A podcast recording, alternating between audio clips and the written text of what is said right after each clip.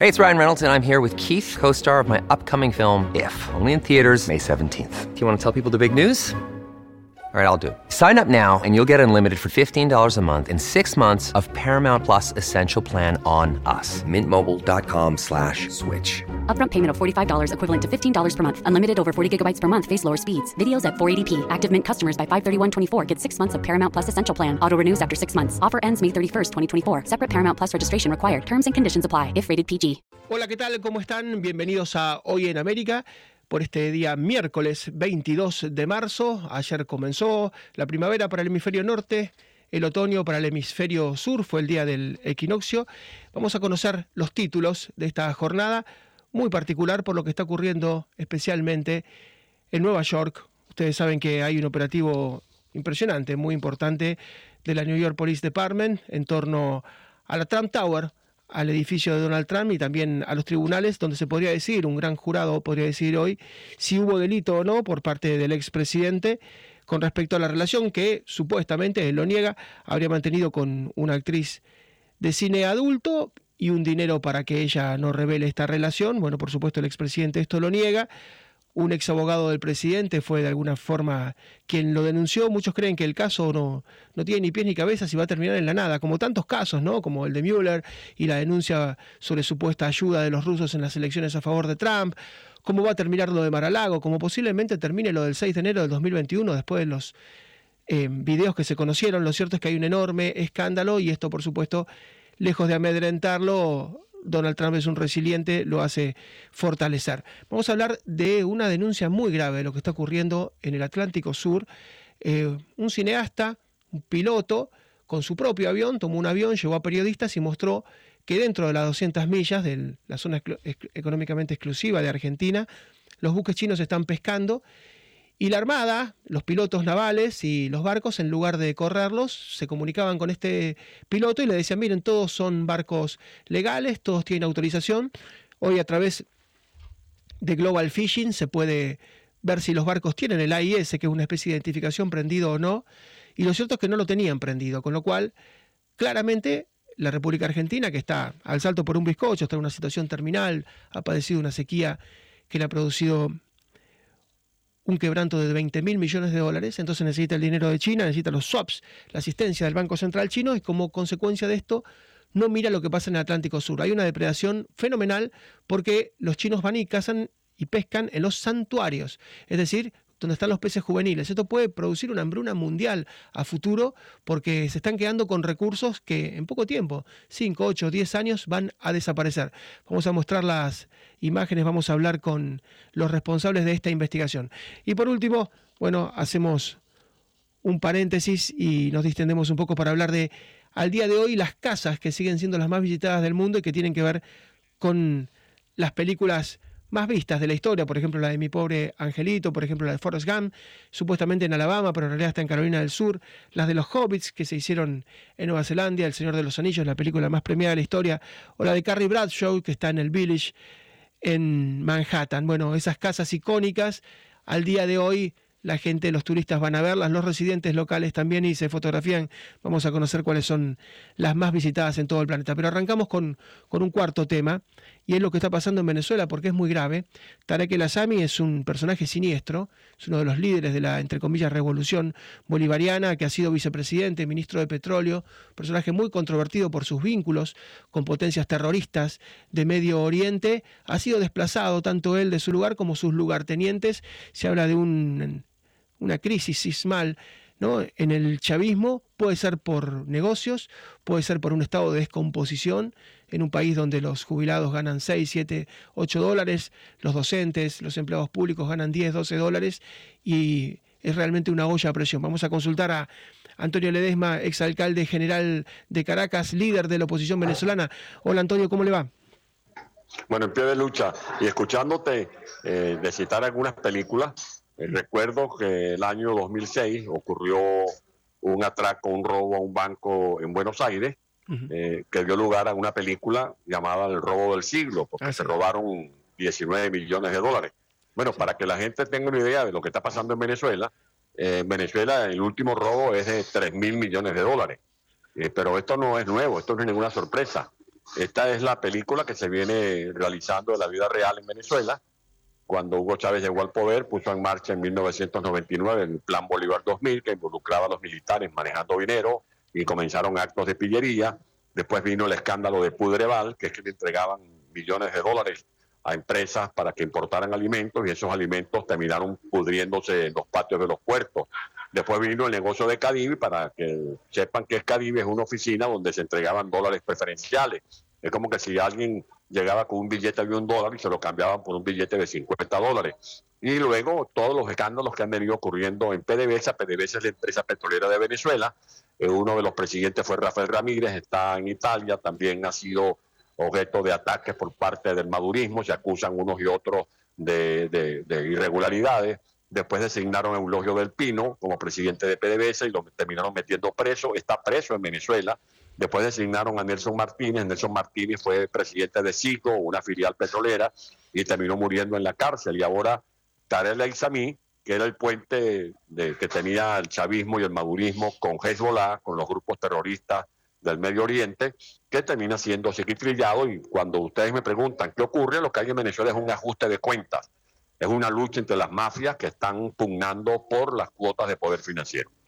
Así es, y siempre recordamos, Antonio, ese mensaje, ese consejo que le da Fidel Castro a Hugo Chávez, los dos hombres de armas, ¿no? Los dos con un pasado eh, en el ejército en un caso irregular, en otro caso regular, pero le dice Fidel Castro a Hugo Chávez, eh, tenés que tener siempre las Fuerzas Armadas de tu lado, porque te van a mantener en el poder y si sale la gente a la calle lo van a reprimir, y eso lo siguió al pie de la letra. Eh, Hugo Chávez se encargó de que capitanes, tenientes coroneles, coroneles y generales estuvieran siempre muy bien económicamente, ¿no? Sí, sí, bueno, la élite militar, la élite militar porque le han, han, han transformado la Fuerza Armada institucional en una guardia pretoriana, que le sirve al dictador de turno, han corrompido a las élites militares, los han metido en el negocio del narcotráfico, tanto que en Venezuela existe ya un cartel criollo, un cartel vernáculo que se llama el cartel de los soles, en alusión a las insignias de los oficiales. Y el que no está metido en el narcotráfico está metido en el contrabando de gasolina, cuando había gasolina en Venezuela, o de alimentos, o beneficiario de dólares preferenciales.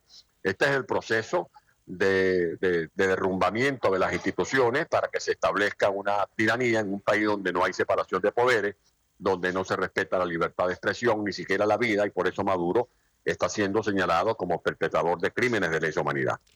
Antonio, y a veces la oposición muerde el anzuelo. Yo recuerdo algunos, no, no voy a dar el nombre, pero algunos dirigentes de la oposición que decían, bueno, Vladimiro Padrino López es en realidad un general democrático y él se va a oponer, y, se comen a veces ese caramelo de madera, ¿no? Muchos opositores terminan creyendo que hay algún tipo de esperanza dentro de las Fuerzas Armadas y sueñan con ese golpe. En las Fuerzas Armadas hay actualmente un estado de ebullición en la tropa. Mm. En la tropa, que a veces no tiene ni siquiera calzado, no tiene ropa, eh, oficiales de, baja eh, representación como tenientes, capitanes. Eh, si usted busca en las redes sociales o los que me están escuchando en esta conversación pueden buscar en las redes sociales la situación de los militares. Y la semana pasada hubo ya también una noticia que explotó porque a los militares de, esa, de ese rango los reunieron en los cuarteles y les dijeron que no habían cómo aumentarles el salario. Y les dijeron que salieran a la calle, le iban a dar tres días libres a la semana para que se rebuscaran un ingreso vendiendo frutas, vendiendo ropa, eh, actuando como se dice eh, comúnmente como buhoneros o, comerciantes informales en las vías públicas. Porque no todos los, militares son traficantes de drogas, no todos se beneficiaron de negociados irregulares. Eso es para la élite que encabeza Padrino y por eso ellos eh, sirven de alcahuetas o de sostenes de un régimen tiránico que comete irregularidades que no tienen parangón. Por eso cuando yo hablo del robo del siglo sobre la película del atraco al banco en Argentina en el 2006, más bien digo que lo que pasa en Venezuela es el robo del milenio, porque no hay nada que se le iguale a la manera como han saqueado las riquezas de Venezuela, que oscilan el robo entre 400 mil y 600 mil millones de dólares. Así es, mucho más que la deuda externa y que la deuda completa del país. Y la última, Antonio, uno recuerda algunos procesos como el del sandinismo, cuando pierde con Violeta Chamorro en Nicaragua, recuerda el de Jaruzelski en Polonia, cuando también llama un plebiscito y lo pierde, o el de Pinochet en Chile, cuando llama un plebiscito y lo pierde. Eh, ¿Usted piensa que las elecciones del año próximo, el chavismo de alguna manera va a aceptar una posible derrota en las urnas? No, yo creo que hay que imponerle y defender esa, esa victoria que de hecho ya hay en la calle cuando más del 80% de los venezolanos eh, repudian a Nicolás Maduro. Maduro no cuenta ni siquiera con el respaldo del, del chavismo genuino, porque Maduro eh, este, encarna al mismo tiempo eh, el comunismo de los Castro, encarna el populismo de Mussolini, encarna el fascismo de Hitler, pero además es un proceso purulento que se ha venido corrompiendo. Maduro está también ubicado como uno de los más buscados por sus vínculos con el narcotráfico. Y además es un títere que le sirve a estos entramados internacionales que vienen desde Rusia, eh, el, tema de la ruta de la seda que están impulsando los chinos, controlando puertos, controlando una serie de, zonas en Venezuela y desde luego la islamización, que es la presencia de grupos terroristas que están allá en el enclave venezolano, protegidos pues, por el régimen chavo madurista. Esa es la tragedia de Venezuela y por eso Sabemos que ese régimen no va a, facilitar ningún proceso de consulta electoral y por eso los venezolanos tenemos que organizarnos, seguir adelante, asumiendo todos los sacrificios y por supuesto contando con la comunidad internacional para obligar a esos tiranos a que reconozcan cualquier eh, eh, eh, voluntad que ponga de manifiesto el pueblo a la hora de una consulta electoral. Antonio, como siempre, un gran abrazo y muchísimas gracias. ¿eh? Un gran Siempre abrazo. la un gran abrazo. Antonio Ledesma, exalcalde general de Caracas. Vamos a hacer la primera pausa, un minuto y ya volvemos. Hoy es un día clave en Nueva York, está la New York Police Department desplegada en la Trump Tower, en la torre de Donald Trump, también en los tribunales, donde el gran jurado podría decir si hubo delito o no por parte del expresidente, del 45 presidente de la Unión, en torno a esta relación que mantuvo con una actriz de cine para adultos. Lo cierto es que Filkan Alvin Bragg, que claramente es demócrata, claramente es opositor y que lo odia ¿no? a Donald Trump, ha señalado que podría ser la acusación tal vez hoy, tal vez mañana, tal vez la semana próxima. Viene todo ese ritual, ¿no? Que tiene que ver con, bueno, sacarse las fotos, la lectura de los derechos, la fingerprint, tomar las huellas digitales. Se trataría del primer expresidente de Estados Unidos que fuera llevado al banquillo de los, de los acusados. Todo esto podría ocurrir en las próximas horas o tal vez la semana próxima, ¿no? Se vota el año próximo, si fuera juicio, sería en el 2024 justamente este proceso, pero sería antes del 5 de noviembre del 2024, que cuando son las presidenciales y, bueno, en las primarias, por supuesto, que está anotado Donald Trump. Vamos a escucharlo al propio Donald Trump, porque ayer habló un testimonio de dos o tres minutos nada más. Vamos a escucharlo y vamos a ver qué es lo que decía con respecto a lo que está ocurriendo con su situación legal.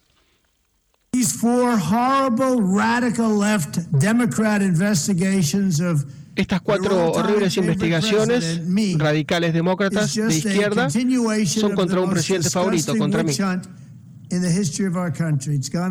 Es solo una continuación de las farsas de lo más repugnantes, ¿no? Lo único que saben decir es Rusia, Rusia, Rusia, Ucrania, Ucrania, Ucrania. El engaño tiene que ver con, con, una vergüenza, con lo que ha ocurrido, por ejemplo, en su momento con, con Mueller. Y hace referencia a la supuesta ayuda que recibió en las elecciones de Donald Trump de Rusia. Después quedó exonerado, todo eso se supo que no era verdad. Habla de la llamada perfecta de Georgia, eso ocurrió en el último proceso electoral donde lo acusaron de haber intercedido para dar vuelta una elección en Georgia, en el estado sureño. Dijo, están enfermos. Son todas noticias falsas. Nuestros enemigos saben que están desesperados por detenernos. Saben que vamos a ganar. Hemos ganado dos veces vamos a ganar tres veces. Saben que los podemos derrotar, saben que no pueden hacer nada. Vienen por mí, pero en realidad vienen por ustedes. Yo solamente me interpongo entre ustedes y ellos. Eh, bueno, como siempre, ¿no? Redobla la apuesta el expresidente Donald Trump y lo que está señalando es que tantas veces se lo ha atacado en los últimos años y tantas veces finalmente todo quedó en la nada, ¿no? Y uno puede citar varios casos. Él citaba el caso de Mueller, que es cuando lo acusaron de que había recibido apoyo por parte de hackers rusos y de Vladimir Putin para ganar la elección del 2016 contra Hillary Clinton. Finalmente quedó exonerado nada se pudo probar, todo quedó en la nada, pero bueno, el caso realmente generó un, un escándalo. Pero hubo otros casos bastante similares, como el del Capitolio, bueno, donde ahora se conocieron cámaras de seguridad donde aparentemente habían guiado a quienes habían ingresado. Él habla también de los juicios que tuvo en su contra en el Congreso, ¿no? Los dos pedidos de destitución. Habla de mm, la residencia de Maralago cuando fueron allanadas. Según él, no encontraron nada. Después al presidente Joe Biden le encontraron también papeles clasificados y habla de lo que le ocurrió en las redes sociales. Fue sacado de Twitter, fue sacado del grupo Meta, ¿no? De Facebook. Eh, tiene conflictos con Google, también con YouTube. Bueno, él ve como una gran conspiración todo lo que ocurre y este sería un paso más dentro de esa conspiración que él ve. Pero la situación está muy complicada en Nueva York. Vamos a ir directamente a la Gran Manzana para hablar con nuestro amigo y colega Mauricio Zabalza. Ahora, Mauricio, ¿cómo te va? ¿Cómo está Marcelo? ¿Todo bien? Ayer, estuve casualmente afuera de la fiscalía. Eh, todos los días, a ver, mucho ruido, pocas nueces, ¿no? Ayer en realidad no pasó, no pasó mucho, eh, pero bueno, la, la, convocatoria que hace el presidente eh, el día sábado, bueno, llevó a que se llenara de periodistas, también se, se llenara de algunos muy pocos partidarios de Trump y obviamente también eh, personas que mm, estaban a favor de que Trump eh, sea condenado, en, este caso especial, ¿no? Así que bueno, estuvimos todo el día, lo cierto es que mm, la fiscalía salió a hablar y dijo que eh, estaban esperando nuevos testigos y que todavía no se sabía si se iban a formular cargos o que iba a tardar unos días más, ¿no? ¿Cómo está el ánimo en la calle? Algunos imaginan grandes movilizaciones, pero no hubo convocatorias ni a través de las redes sociales ni oficiales. Eh, ¿Había mucha gente o estaba calmo? No, estaba calmo. Había algunas personas. A ver, hay que tener en cuenta Donald Trump siempre lleva lleva la atención, ¿no? Estamos hablando de un personaje central en la política de Estados Unidos, ¿no? Eh, entonces, me pareció mucho más show que, que, en realidad que otra cosa, ¿no? De hecho, había algunas discusiones por ahí de, un lugar de otro. Lo, curioso es que la, la, la, gente no hablaba, por ejemplo, de, Alvin Brad, el fiscal de New York, sino que directamente hablaban de, de, Biden, ¿no? Que era una conspiración de Biden contra Trump y obviamente por el otro lado eh, al revés, ¿no? Diciendo de que Trump tenía que ser controlado, tendría que ser eh, puesto con cargos y, bueno, dejarlo, dejarlo fuera de la política de Estados Unidos. Pero como te decía, mucho ruido, pocas nueces, no pasó nada. Eh, van a seguir unos días más eh, esta cuestión y bueno, y esperar a ver qué decide el fiscal Adwin Brad, aunque, aunque hay que decir la verdad, y vos lo sabes Marcelo, que también salió el gobernador de Santis a decir, yo no voy a utilizar la policía para detener justamente a, a un expresidente, ¿no? Lo cual también es un tema porque para que lo detengan o después de que le formulen cargos hay que utilizar la policía local. Eh, y bueno, ya salió el, gobernador, aunque también dijo, eh, no voy a salir con, un expresidente que está vinculado por pago de silencio con una estrategia de porno. O sea, también eh, en, ese sentido, tirándole algunos, algunos fuegos artificiales, hay que tener en cuenta y pensando la interna republicana para las elecciones, ¿no? Así es, por un lado hay que tener en cuenta que si el gran jurado dice que hay que detenerlo, tiene que dar un exhorto, como vos decías, la policía de Florida, de Miami, es quien debería llevar llegar hasta Palm Beach y detenerlo. Bueno, Ron DeSantis no haría eso, pero por otro lado, como que dejó en claro la diferencia de él que es un hombre de familia y de Trump que supuestamente tuvo esta relación. Eh, lo, enojó mucho lo enojó mucho eso a Trump y es como la primera pirotecnia no en esta interna que todavía por parte de Trump está sentada por parte de, de Santis no pero bueno de Santis se mueve por todo Estados Unidos casi como un precandidato hoy no de, cualquier manera, me, parece que las cartas están echadas, ¿no? Eh, los dos van a ser candidatos, está claro, en la interna republicana. Ahora, de cualquier manera, si el fiscal, eh, las acusaciones son de que el fiscal Advin Brandt fue eh, soportado en su campaña para, para acceder a fiscal del distrito de Manhattan, hay que decirlo, porque también Trump tiene el problema con la, cuestión de impuestos que lleva Leticia James, que es la fiscal del estado de Nueva York, bueno, que fue financiada financiado por Soros en su campaña. Eh, no se sabe si es verdad o no, pero bueno, los políticos tienen información y también usan en este juego eh, maquiavélico de la política ciertas cosas para decir al aire, ¿no? Lo cierto es que a mí, a mí no me parece realmente, de pronto puede llegar a llevar cargos, debe ser puede ser el primer expresidente que lleve cargos, pero me parece que las cuestiones más complicadas de Trump pasan por, por ahí por los otros problemas que tiene, como, como la cuestión de la, del 6 de enero, y bueno, lo de Georgia que vos hablabas, donde hay una comunicación telefónica, ¿no? Donde le pide que cambie votos y ese tipo de cosas. Eh, Así que bueno, veremos qué pasa. Me parece que para, para, para los medios de comunicación, Marcelo, esto es una comodilla interesante, ¿no? Eh, a ver, por ahí en un año donde, por ahí la, la, presidencia de Biden naufraga en algunas cuestiones, todo esto lo hace interesante el panorama, ¿no? Así es, y uno si lo conoce un poco, ¿no? A Trump saben que es un resiliente y que redobla la apuesta. Cuanto más le peguen, posiblemente más firme se ponga en su candidatura. Tal cual, tal cual, Marcelo, es así, es así. Eh, pero bueno, ah, eh, me parece que está todo, como te decía, muy incierto y la política está jugando definitivamente en todas las causas. Eh, Trump, bueno, es un personaje que uno lo puede querer o no lo puede querer, pero no puede ser indiferente definitivamente con, con Donald Trump desde, desde que, bueno, desde que se largó a la política, ¿no? Así es, Mauricio, como siempre, un gran abrazo, muchas gracias y a tu disposición, un gran abrazo. Marcelo, abrazo grande. Gracias, Mauricio Zabalza, directamente desde Nueva York.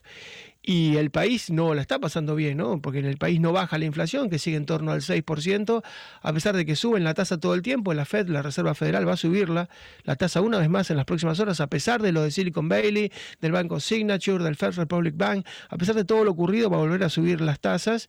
Eh, es una nación que tiene graves problemas de inmigración en la frontera sur, con 10.000 personas entrando y muchos de ellos trayendo fentanilo, que tiene problemas de seguridad, muchas veces por la droga y seis de las 20 ciudades más violentas del mundo en cuanto a homicidios están justamente en los Estados Unidos. Es un país que tiene un déficit altísimo y que se le termina el crédito porque este 31.4 billones de dólares es un techo que el Congreso tendrá que aprobar si lo corre o no, pero la verdad es que el país está en medio de la inseguridad, está en medio de problemas de inmigración, está en medio de problemas de inflación, temen perder y no le quepa duda que esto es una gran distracción es una gran distracción. Si no podemos cambiar de mujeres, decía un amigo mío, por lo menos cambiamos de tema. Es algo parecido a lo que está ocurriendo. Pausa muy breve, ya volvemos en un minuto. Se ha producido en las últimas horas una gravísima denuncia por parte de un piloto y además cineasta, Enrique Piñeiro, es un cineasta muy destacado, algunas películas de él como Whisky Romeo Zulu anticiparon lo que iba a pasar con aviones que se estrellaron de una empresa Lapa, donde hubo decenas de muertos, un cineasta muy prestigioso que ha ganado premios a nivel internacional y que conjuga esta pasión por el séptimo arte con que es una persona muy adinerada, tiene su propio avión, entonces pilotea su avión y ahora quiso dedicarse a mostrar cómo la flota china está depredando el mar del Atlántico Sur y está haciendo un verdadero desastre con el calamar, con los langostinos, con las merluzas. Entonces Llevó un montón de periodistas a bordo del avión, es un avión muy grande, un avión muy importante. Llevó un montón de periodistas y empezó a moverse de noche por lo que se llama la ciudad flotante china. Supuestamente detrás de la milla 200 se puede pescar de manera legal, entonces supuestamente detrás de la milla 200 están los buques chinos, centenares, llegan a ser 400, 500 buques al unísono, pescando de manera legal, porque están en la milla 201, 202. Lo cierto es que Piñeiro encuentra decenas y decenas de buques chinos pescando dentro de la zona económicamente exclusiva de Argentina, dentro de las 200 millas. Entonces se comunica con un avión de prefectura, porque el avión de prefectura, que ya lo conocen, saben a qué sale Piñeiro, saben que va a escracharlos, entre comillas, que va a denunciarlos, que va a mostrar las irregularidades.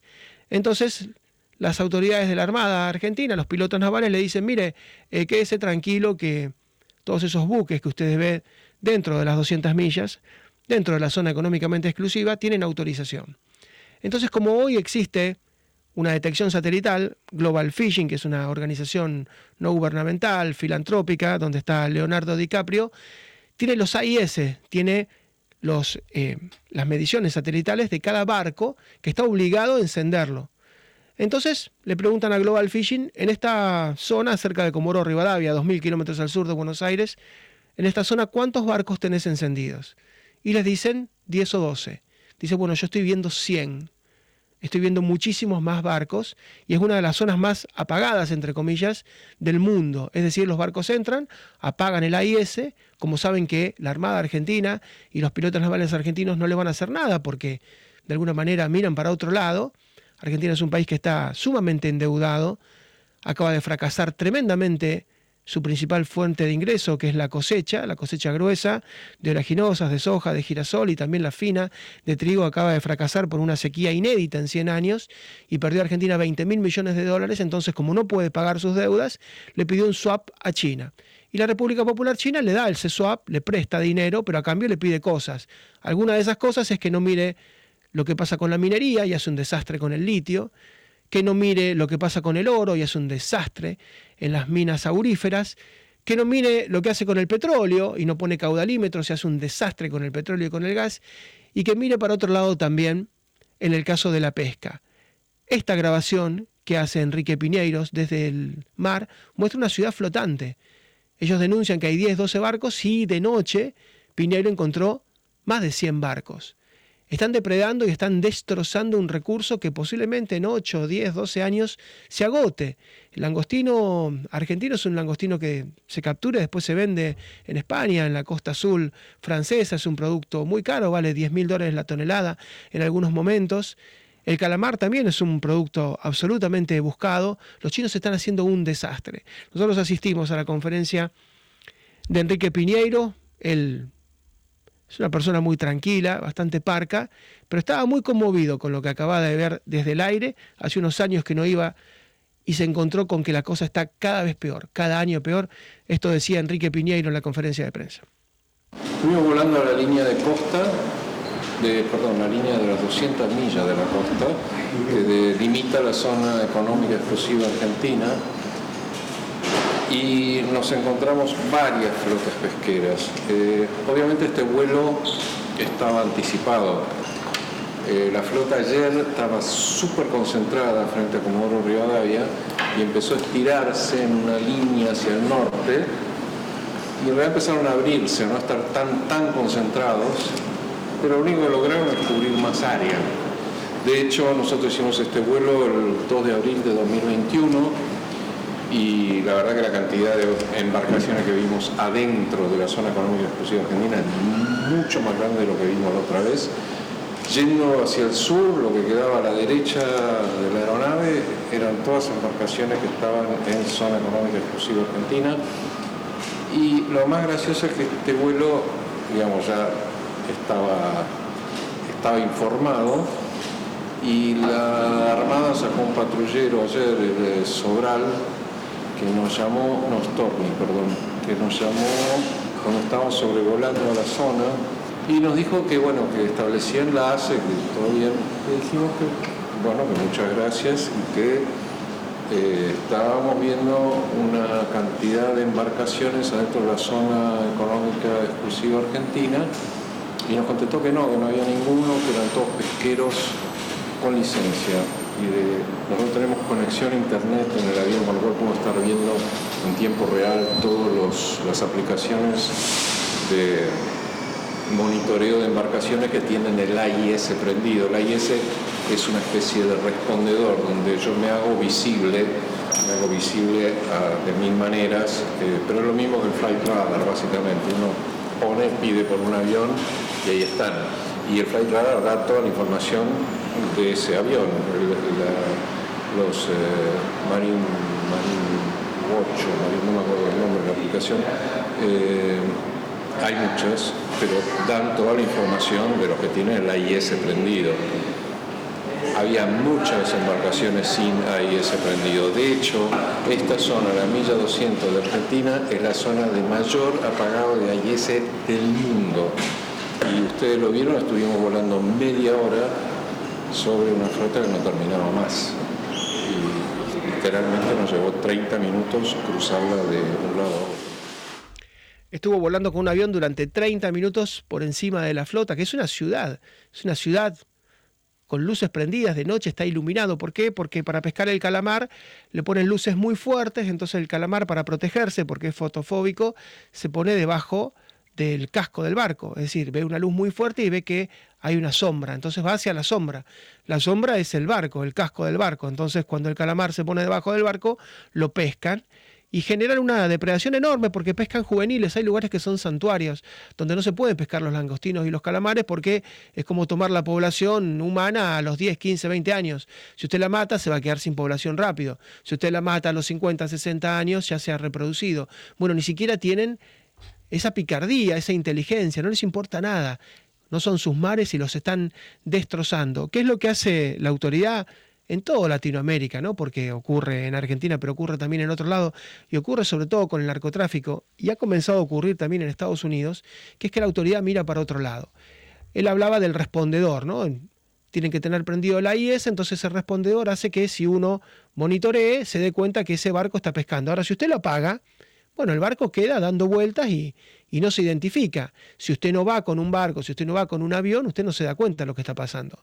Bueno, lo mismo están haciendo con los aviones. Los radares 2D, si usted apaga el motor de un avión narco, no lo ven. Va con el avión, bueno, apaga el transmisor, no apaga, eh, no, no prende su radio. El radar 2D no lo detecta. El radar 3D sí lo detecta. Aunque usted vaya con su radio apagada, el radar 3D lo detecta. ¿Qué hay que tener entonces? Como tiene Brasil, como tiene Chile, radares 3D. ¿Qué ocurre con Bolivia, con Evo Morales y ahora con Arce, que son países donde cultivan coca? No tienen radares 3D. ¿Qué pasa con Paraguay, donde salen 3, 4 cosechas anuales de marihuana? No tienen radares 3D. ¿Qué pasa con Argentina, que se ha transformado en un centro de elaboración fenomenal de cocaína y de exportación, porque permanentemente caen cargamentos gigantescos de cocaína en Europa? No tiene radares 3D. Entonces lo que hacen es lo que decía Pablo Emilio Escobar Gaviria, plata o plomo. Quiere plata, quiere el dinero, se la damos, si no, se las va a ver con nosotros. Y aparentemente todos eligen la plata y aparentemente todos eligen mirar para otro lado, por cobardía o por corrupción, que se pongan el sallo que les quepa. Pero lo cierto es que este vuelo lo que hizo fue detectar una verdad de perogrullo. La flota china está haciendo un desastre y la Armada Argentina y los pilotos navales no lo informan. Insisto, por cobardía o por dinero, plata o plomo, por corrupción o porque no tienen ganas de exponerse a una potencia como China. Eh, Chile sí los repele, lo que pasa que de alguna manera Chile tiene la montaña al lado y su litoral marítimo es muy pequeño, el litoral marítimo argentino es enorme, eh, tiene un litoral marítimo mucho más extenso que su territorio físico, tiene millones de kilómetros cuadrados y bueno, los chinos están abasteciéndose, de alguna manera están alimentando a su población, depredando el Atlántico Sur. Ayer quedó la denuncia y quedan los medios de comunicación, porque nadie lo lleva a la justicia y si lo lleva a la justicia nadie hace nada. Estados Unidos intentó mandarle barcos de control y el gobierno argentino de Cristina Kirchner y de Alberto Fernández rechazaron los barcos de control. Entonces, ni siquiera aceptan que los ayuden. Eh, lo que está ocurriendo es absolutamente escandaloso. Insisto, ocurre en el mar, ocurre en la tierra con los narcos y cuidado que está empezando a pasar también en la frontera de Estados Unidos. No hace falta subirse un avión y ser un narco, alcanza con mirar para otro lado, con dejar entrar solamente a los migrantes que vienen con miles de pastillas de fentanilo, eso es suficiente para los carteles, con eso se conforman. Hacemos una pausa muy breve y volvemos con el tramo final del programa.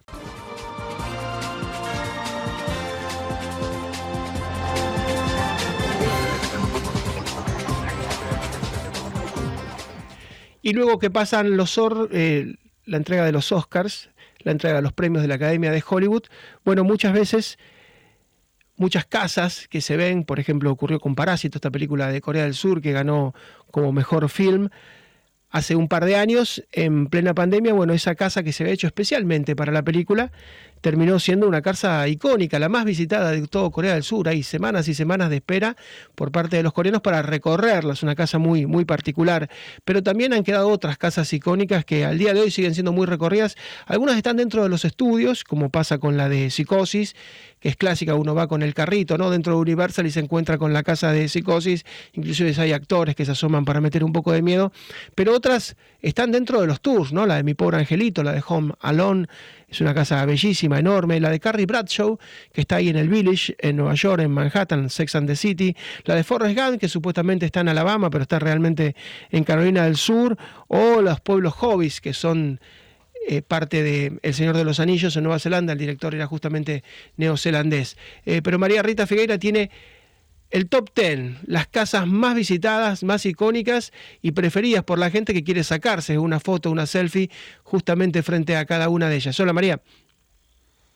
¿Qué tal, Marcelo? Sí, realmente eh, es, a veces es tan importante la locación como el actor o la actriz protagónico y, la producción, la preproducción, los directores, los cineastas, los productores eh, buscan y tienen especial cuidado. Vamos a empezar con una serie de televisión que realmente se ha convertido en una serie de culto, que es American Horror Story. Todas las temporadas son excelentes, pero la que abrió el juego, la que instaló el tema, es la temporada número uno, Mother House, y la casa es icónica. Es realmente una casa que la gente busca y hasta el 2015 se podía recorrer, costaba 1.200 dólares pasar la noche.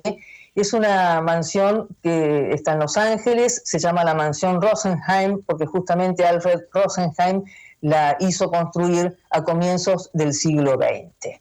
Vos nombraste Mi Pobre Angelito, que también es icónica, está en, la, en el número 671 de Lincoln Avenue, en un lugar cercano a Chicago, a 30 kilómetros aproximadamente, en el estado de Illinois, Winnetka, y también es recorrida, eh, se alquila muchas veces para Navidad, eh, vale 2.500 dólares el alquiler para un instante, la gente va, se saca fotos y todo el mundo la quiere conocer porque también debe haber muy pocos oyentes que no han visto la película, eh, es parte protagónica la, casa de la película. Vamos a ir a uno de los villanos más impresionantes de la historia del cine, que es Freddy Krueger, que nace en 1984 en Pesadilla en Elm Street. Eh, esa casa, en realidad, la gente la quiere visitar, pero es la fachada, digamos, lo demás, lo que hay en, el interior, todas las escenas, son en estudio, pero la fachada es tan significativa, está en West, en West eh, Hollywood y, más o menos tiene unos 250 metros cuadrados, eh, fue construida en 1919 y también es de culto, la gente la quiere conocer porque Freddy Krueger es una de las sagas más impresionantes del cine de terror. Vos nombraste Parásitos, para mí es uno de los momentos más importantes de este espacio porque Parásitos la gente se vuelve loca con esa película. La película también es tan protagonista como cualquiera de los actores. Fue construida a propósito, fue un diseño de Lee Ham-jung con la supervisión del director de la película y se utilizaron cuatro sets distintos y se, utilizó el Chrome key, o sea, la pantalla verde, para poder hacer efectos y para que, porque el guion el argumento tiene mucho que ver con el funcionamiento de la casa, que está en Goyán, una ciudad cercana a Seúl, se puede ir en el metro y así va la gente. Van contingentes, muchísimas personas la quieren conocer y mientras se ve la película, todos sueñan con algo así, con un inmueble de esa, de esa característica, pero empezaron de cero. Antes de la película ni existía. Vamos a otras locaciones que son importantes y son tres en una misma película. El Resplandor, la de Jack Nicholson, dirigida por Stanley Kubrick, con el libro de, Stephen King. Digo tres, ¿por qué? Porque en la película el hotel es Overlook, que no existe, pero la locación es el hotel, eh, es, el hotel eh, Timberline Lodge de Oregon. Pero es más visitado, ¿saben cuál? De Stanley, en Colorado, está en una reserva, en un parque nacional, porque allí en la habitación 237 Stephen King pergenió esa película. Tuvo sueños, tuvo pesadillas, él había ido para rehabilitarse, para estar tranquilo, fue con su esposa al hotel de Colorado. Entonces ahí escribió la novela, está basada en ese hotel y si uno lo conociera, ve que la película es muy parecida al hotel de Colorado, pese a que se filmó en el estado de Oregon.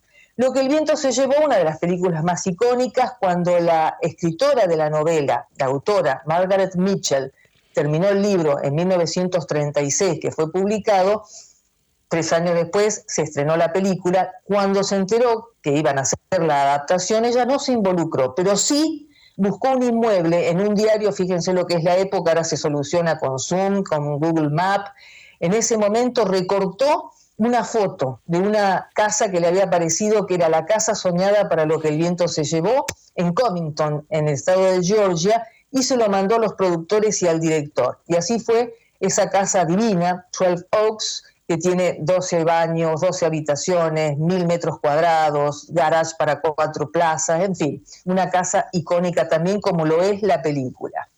Viajamos a Nueva Zelanda poco público es tan intenso y tan fanatizado como el de los señor, el Señor de los Anillos, los Hobbits. A mí me, yo fui a visitar Hobbiton, que es la ex granja Alexander, un lugar mm, cercano a Hamilton. La localidad se llama Matamata, es un nombre maorí, y es una belleza. Son dos horas de muy buena explicación, muy buena energía, donde se ve el mundo de los hobbits, sus casitas, con detalles preciosos la mesa del té puesta en miniatura. Por supuesto que son todas fachadas y está muy bien hecho y realmente es lo que uno ve en las películas. Es de culto, mucha gente viaja a propósito. Nueva Zelanda es un lugar precioso, pero bueno, no es un destino turístico tan habitual y hay gente que va a propósito justamente para ir al Hobbiton, ese lugar maravilloso. Vamos ahora a una de las casas más queridas del cine, que es la casa del diario de Noah, o el diario de una pasión. Eh, está en Island, eh, y en Carolina del Sur. Y también la gente va, insiste, pero no se puede visitar. Es una, una casa evaluada más o menos en un millón de dólares, pero hay un hotel cercano que ante tanta demanda hizo un tour, organizó y pasa cerca de la casa y pasa por los lugares eh, clave de cada momento de la película. Una película muy querida, una, una película cuya casa también es tan protagonista y diría lo mismo que dije en, en Parásitos. La casa es de 1772 y cumple una función importante en la película. Nos vamos ahora a una serie de televisión británica que se llama Downton Abbey, que es una belleza, excelente serie con la, la mejor crítica. Se hicieron dos películas y la verdadera, el verdadero castillo está en Hampshire, en Newbury, y se llama el castillo de Highclere. En realidad, Downton Abbey se muestra permanentemente y el verdadero se alquilaba para bodas, tenía, tiene, tiene una, unas visitas constantes y hay muchas personas que juntan su dinero y quieren hacer su boda en ese lugar. Lo que pasa que después de algunos cambios y después de algunos problemas que han tenido con el personal, eh, el Brexit eh, realmente em, ha impedido que la gente pueda hacer bodas muy grandes, pero es la elegida de muchas personas que se fanatizaron con la serie. Así se, hizo la, película también en cine, yo vi la película, no, no, no vi la serie, pero, pero es un castillo fantástico. Los tenemos que ir, María, pero volvemos mañana. Mañana la seguimos, si te parece. Pero por supuesto que sí. Dale, dale. Chau, chau, hasta mañana. Chau, hasta mañana. Muchísimas gracias por la atención.